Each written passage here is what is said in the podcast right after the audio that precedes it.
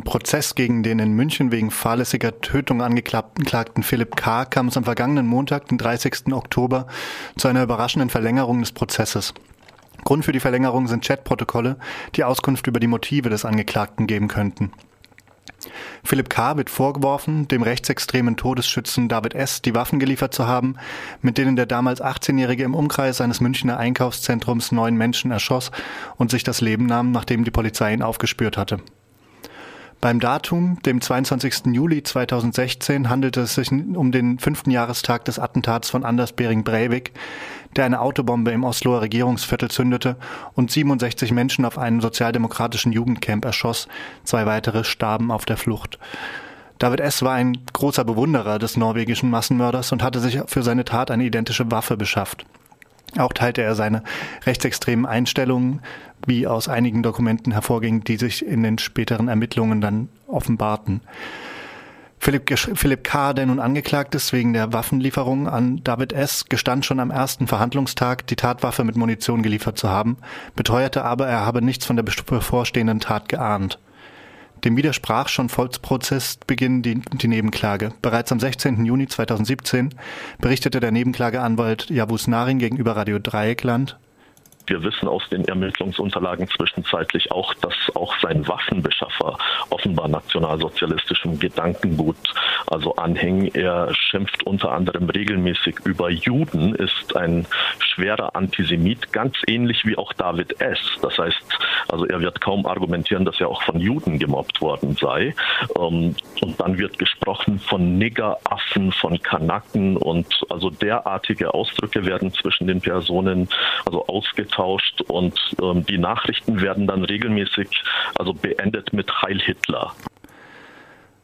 Bei einem späteren Interview mit dem ebenfalls in der Nebenklage vertretenen Anwalt Öserter, Ono Öserter, bestätigte jener die Aussage von Narin allein schon aufgrund äh, des Inhalts der Akten genug Anhaltspunkte dafür, dass hier auch äh, eine Beihilfetat in Frage kommen könnte. Wir haben beispielsweise einen anonymen Tippgeber aus dem Darknet, äh, der, der gesagt hat, dass der Waffenhändler von der Tat, von dem Attentat in München Kenntnis hatte.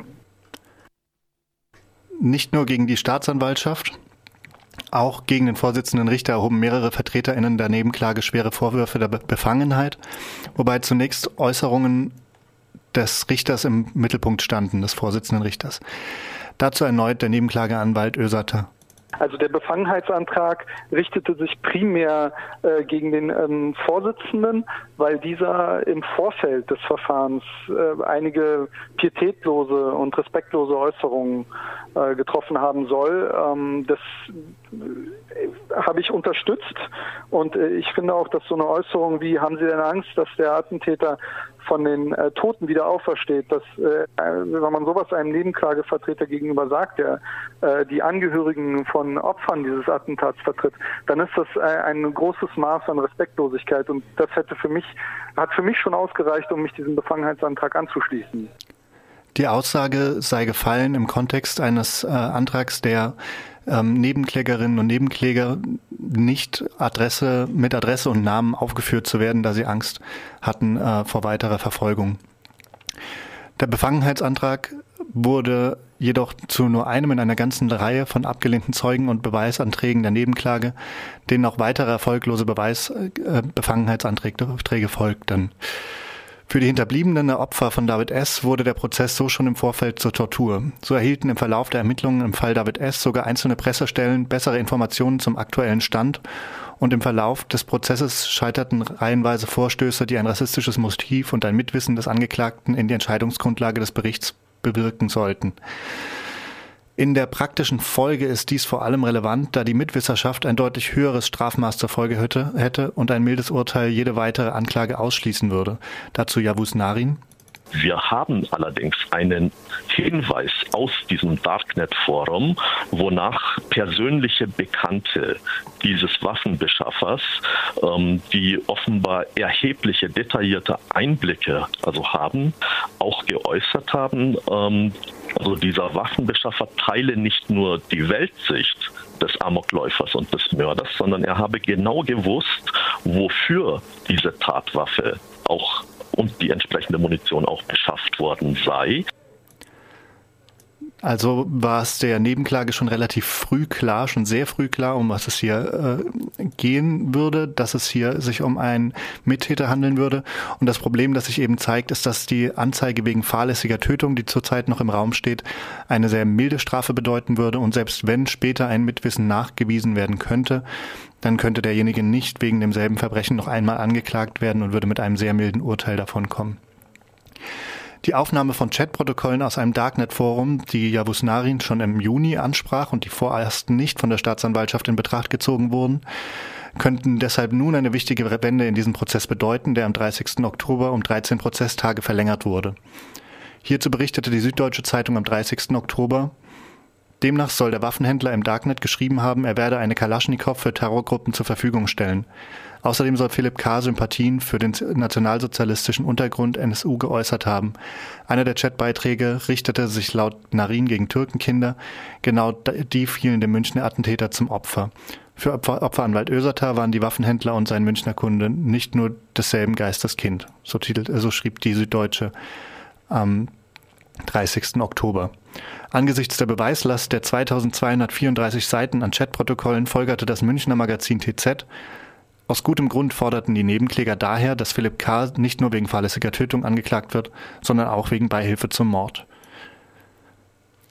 Bis dahin war es ein zäher Kampf für die Nebenklage, die dem Prozess eine einzige, äh, eine, bis dann, bis dahin war es ein zäher Kampf für die Nebenklage, die in dem Prozess der einzige, die einzige Instanz ist, die sich bisher für die Thematisierung des rechten Motivs zur Tat und des Umgangs der Behörden mit derartigen Taten einsetzte.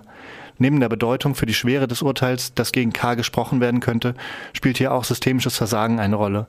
So wurde im Verlauf des Prozesses offenbar, dass verdeckte Ermittler schon Monate vor dem Anschlag mit David S. in Kontakt gestanden hatte, als dieser auf der Suche nach einer Waffe sein Motiv offenbarte. Die späte Veröffentlichung dieser Informationen war wiederum Anlass für einige NebenklägerInnen, einen Befangenheitsantrag gegen den Staatsanwalt Weinzierl zu erheben, da er das Gericht täusche.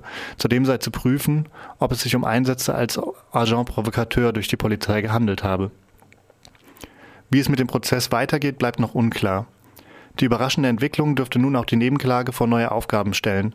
Noch kurz vor dem 30. Oktober, der eigentlich der letzte Verhandlungstag werden sollte, sagte Nebenklageanwalt, Nebenklageanwalt Narin gegenüber dem Spiegel in einem Interview, wir können leider nicht mehr verhindern, dass dieser Richter in der Sache entscheidet. Wir rechnen mit einer außerordentlich milden Strafe für einen Neonazi und konzentrieren uns bereits auf die Revision. Nun, dass es doch noch weitergeht mit dem Prozess, bleibt zu sehen, wie das Gericht mit den neuen Beweismitteln umgehen wird. Der Prozess wird am 1.12.2017 fortgesetzt und soll am 28.02.2018 beendet werden. Dabei wird die Öffentlichkeit wieder eine wichtige Rolle spielen, wie es Javus Narin schon im Juni dieses Jahres feststellte. Ich denke, die Öffentlichkeit ist in diesem Verfahren von also prinzipieller oberster Bedeutung, weil sich ja gezeigt hat, dass die Staatsanwaltschaft in München und das Gericht auf entsprechende Pressemeldungen hin, hin plötzlich sofort reagiert haben und plötzlich aus der Lethargie erwacht sind.